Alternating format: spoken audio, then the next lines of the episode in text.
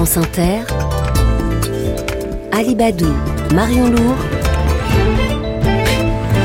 le 6-9. 6h20, c'est le premier invité de la matinale avec vous, Marion Lourd. Et nous sommes avec Arnaud Fraisse, fondateur de Secouristes sans frontières, chargé de l'organisation de missions humanitaires. Bonjour Arnaud Fraisse. Bonjour. La France a, a, proposé son aide au, au, Maroc très rapidement après le, le séisme meurtrier d'hier. Euh, vous, vous, êtes prêt à, à partir, vous, chez Secouristes sans frontières? Alors oui, normalement, nous, on aurait voulu prendre un, un avion qui décolle dans une minute à, à Orly. Et malheureusement, on n'a toujours pas eu l'accord du gouvernement marocain. En fait, le gouvernement marocain euh, bloque complètement toutes les équipes de secours actuellement, sauf une, celle du Qatar, qui est autorisée effectivement à, à atterrir chez eux. Donc les Qataris arrivent avec 87 personnes et 5 chiens de recherche.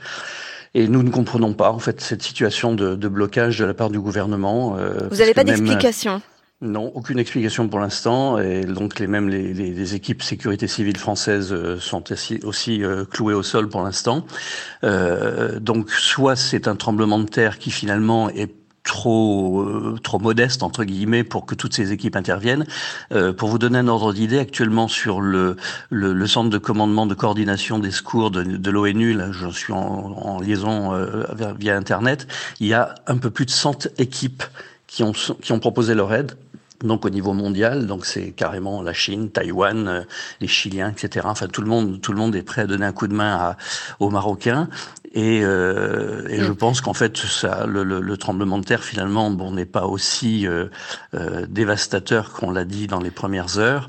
Bon, actuellement, on reste toujours, un, à, enfin, dans, dans, les informations que j'ai, on reste à peu près à 1000, un peu plus de 1000 personnes décédées. Ah non, on est, à, on est à plus de 2000, de, plus de 2012 ah bon, morts. Alors, à les informations à que j'ai lues ce matin sont, sont pas, sont pas mises à non, jour alors, sur le site Le bilan évolue euh, d'heure en heure, hein, de toute façon. Bon, d'accord. Alors, j'ai pas, j'ai pas cette information euh, avec l'ONU. Et euh, aujourd'hui, on, attend, on attend. Donc, je sais pas. Donc, nous, on va attendre, je dirais, jusqu'à demain. Et après, si, demain matin on n'a pas le feu vert, on partira pas, c'est clair. Euh, votre mission sur place, ça devait, ça doit, ça devait être quoi?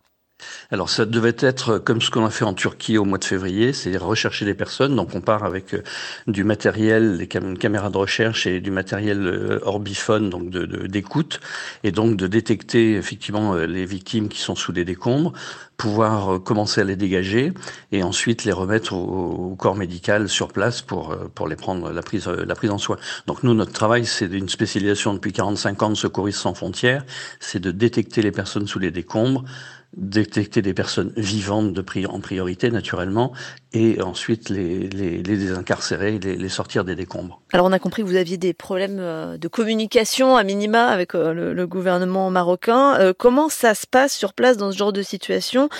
Comment vous vous coordonnez justement avec les autorités, avec l'armée aussi qui a été appelée en renfort? oui.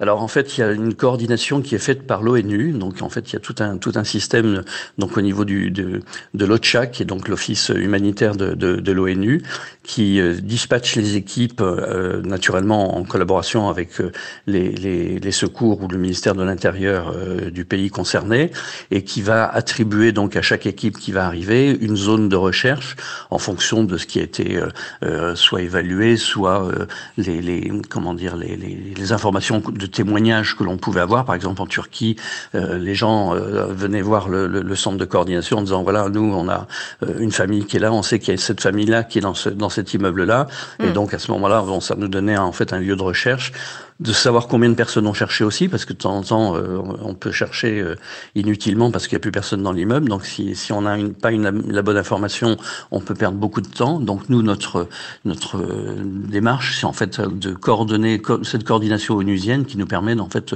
d'aller au bon endroit. En fait. Vous qui avez l'habitude, vous le disiez, hein, d'intervenir sur ce genre de terrain après des, des tremblements de terre, vous savez quels sont les, les traumatismes, les urgences euh, les plus fréquentes euh, après ce genre de drame, d'événement alors, bah, les traumatismes, c'est surtout ce qu'on appelle le crush syndrome, c'est-à-dire en fait les, les membres qui sont coincés euh, dans, dans une décombre. Vous avez un bras euh, coincé sous des, sous des tonnes de rochers et le reste du corps est libre. Et donc là, vous allez avoir effectivement euh, un phénomène de, de, septicémie qui va se créer.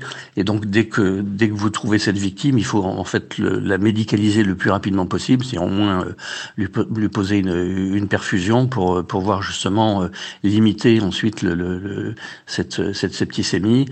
Ça, c'est le principal, le, le principal problème que l'on rencontre, parce que sinon, ben, vous sortez une personne et qui, quelques heures après, va mourir, en fait, parce que parce qu'elle a un empoisonnement du sang. Vous, vous parlez d'heures, le temps, c'est une, une, question cruciale. On se souvient, après le séisme de février en Turquie, de, de sauvetage miraculeux qui avait eu lieu quelques jours, plusieurs jours après le séisme. Combien de temps on peut survivre? Jusqu'à combien de temps on trouve des victimes vivantes qu'on peut sauver?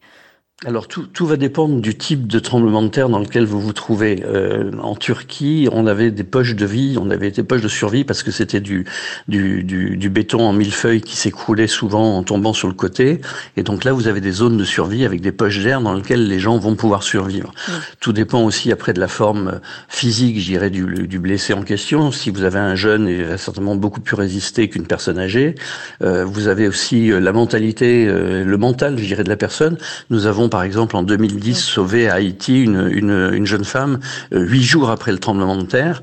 Euh, elle s'était mise en condition euh, mentale de dire non, je peux pas mourir et Dieu ne peut pas m'abandonner. Et du coup, elle a, elle a tenu et on a réussi à la sauver vivante. Et aujourd'hui, elle nous en remercie tous les jours. Merci Arnaud Fraisse de Secouristes sans frontières qui attend donc l'autorisation pour partir au Maroc. Merci de nous avoir répondu sur France Inter. Je rappelle que Radio France se mobilise aussi, appelle aux dons sur le site internet de la Fondation de France. Merci à tous les deux. Il est 6h25.